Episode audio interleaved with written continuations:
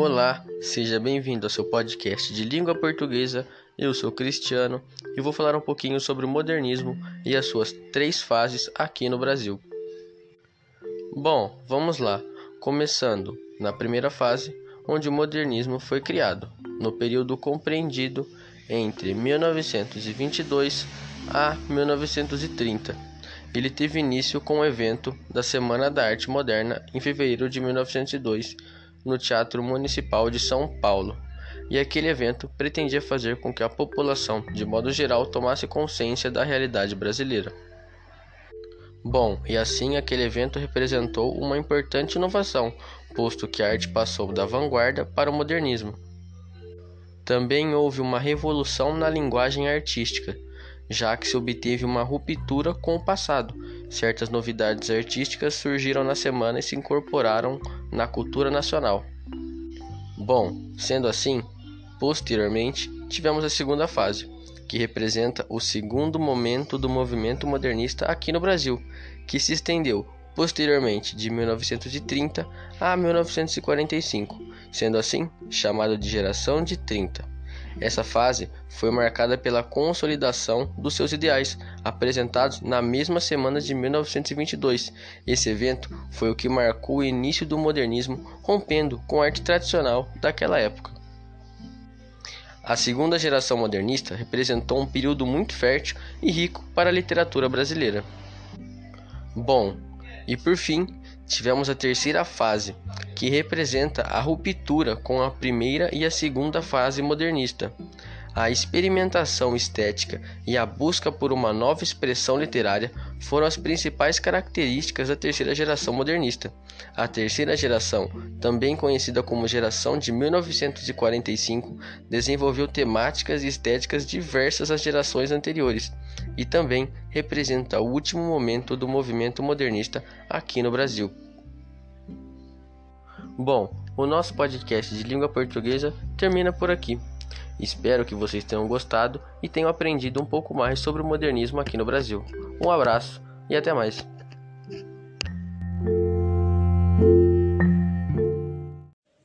Bom, foi nos orientado pelo docente a contextualizar o nosso trabalho sobre a política brasileira com algumas questões que já nos foram passadas anteriormente. Eu acabei escolhendo duas questões que falam sobre a dívida externa e contextualizar elas com a política no nosso país. Aí vocês devem estar se perguntando o que é uma dívida externa.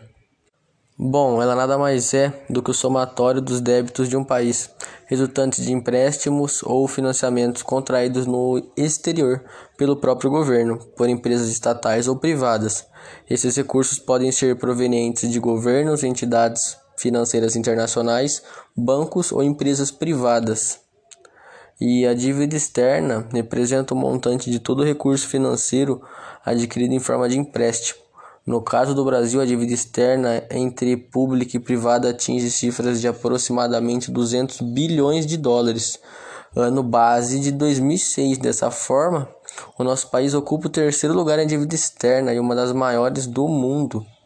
A dívida externa é um dos principais agentes de contribuição para o agravante das desigualdades sociais pois para o pagamento de dívidas externas é reservado um grande volume de dinheiro que anualmente deixam de ser investidos no desenvolvimento para sanar a dívida. Então, o dinheiro que era para ser investido no nosso país está é, tá sendo direcionado a pagar dívidas externas para outros países, isso só prejudicando os mais pobres e os que mais necessitam do governo. Essa por si já é uma das piores causas e reflexos dessa grande dívida externa. Bom, mas voltando um pouco para falar sobre a origem dessa dívida, né? Ela remonta ao ano de 1824, na época que foi contraída uma dívida no valor de 3 milhões de libras esterlinas, ficando conhecida depois como empréstimo português.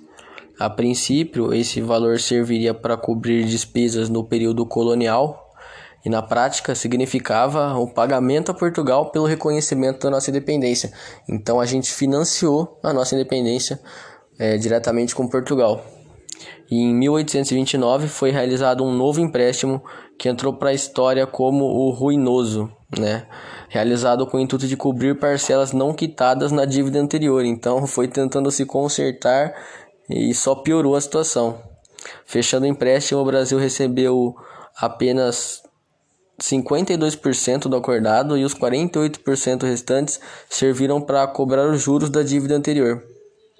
Também foram registrados outros dois empréstimos considerados importantes durante o período do Império, que foi em 1843 e 1852, que ainda serviram para pagamento de débitos relativos ao primeiro empréstimo, saldado completamente em apenas 1890. Bom, e para terminar aqui, a próxima questão seria se o país parasse de pagar as dívidas externas. O que poderia ocorrer? E se o governo fizer isso, ele vai perder acesso aos mercados financeiros durante muito tempo e não vai poder emitir dívida para nada. Pois é, quem empresta dinheiro para o governo tem a mesma reação que você teria. Sem poder emitir dívida, o orçamento do governo seria restrito aos impostos que ele arrecada. Nos fechando bastante para o mercado internacional, pois iremos ficar com fama de caloteiro e ninguém negocia com caloteiro.